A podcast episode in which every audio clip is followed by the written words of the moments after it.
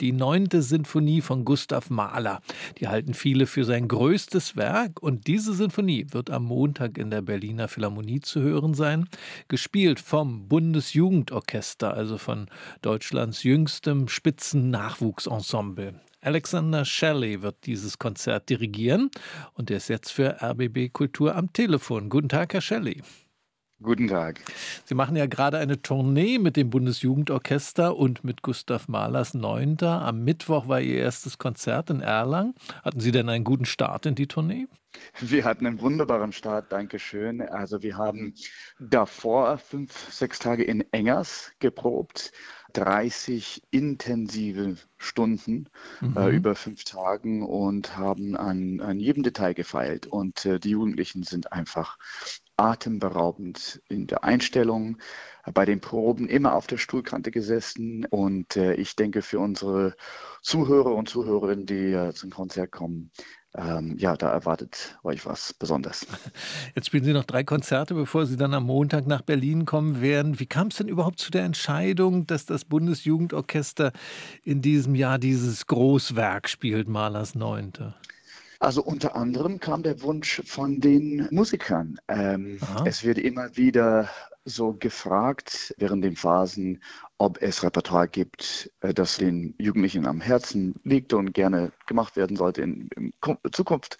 Und natürlich sind diejenigen, die dann abstimmen, meistens nicht mehr dabei, weil man zwei, drei Jahre im, im Voraus plant.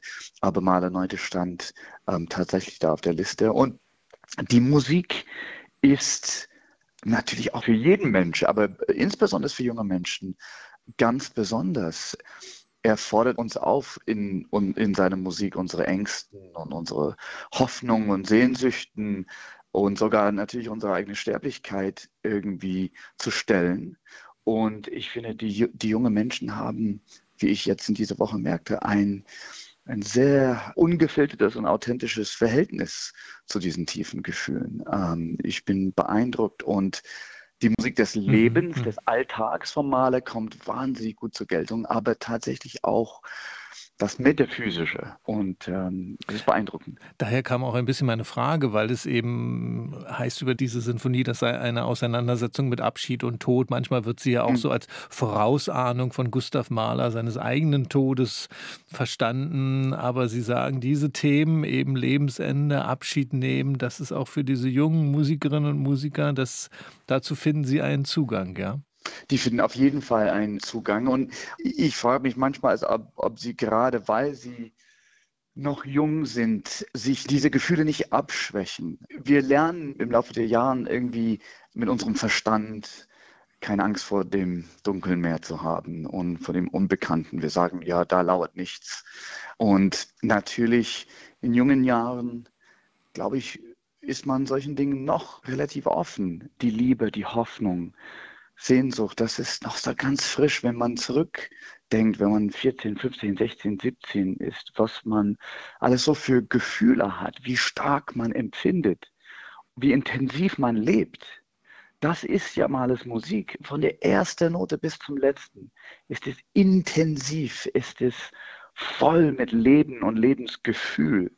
Und ich habe gemerkt, dass die Arbeit dran mit den Jugendlichen einfach reibungslos gefallen ist. Wir konnten viel bei den Proben auch über tiefsinnige Sachen sprechen und daran arbeiten. Wir haben sofort damit begonnen, bei der ersten Probe schon, über die Musik, nicht über Töne und Technik und, und Rhythmus, sondern das Warum, sagen wir von der Musik. Wieso stehen diese Noten hier? Und wofür stehen diese Noten? Und es war für mich auch ein Privileg und bleibt ein Privileg. Verstehe ich Sie da richtig, dass die, der Unterschied der Arbeit mit einem so jungen Orchester, also Sie sind ja wirklich jung, 14 bis 19 Jahre alt, soweit mhm. ich weiß, dass es ähm, einer der Unterschiede ist, dass es eben nicht so abgeklärt zugeht wie bei der Arbeit mit einem älteren Orchester, die dann sagen, ja, ja, wir verstehen schon, worum es geht, lasst uns mal weiterkommen.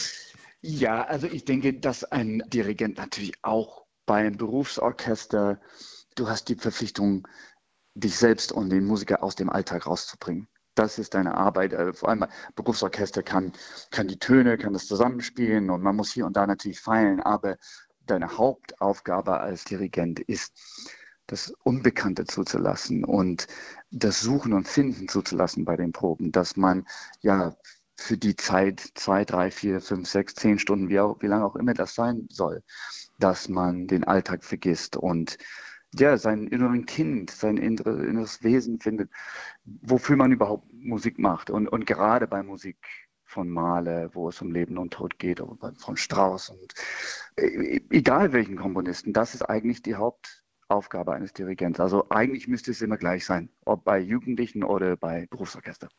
Jetzt bin ich sehr gespannt, was Sie uns mit dem Bundesjugendorchester und mit Mahlers 9. Symphonie hier nach Berlin bringen, in die Philharmonie. Am Montag um 20 Uhr ist das Konzert dirigiert von Alexander Shelley. Haben Sie vielen Dank für diese Einstimmung. Vielen Dank. Herzlichen Dank.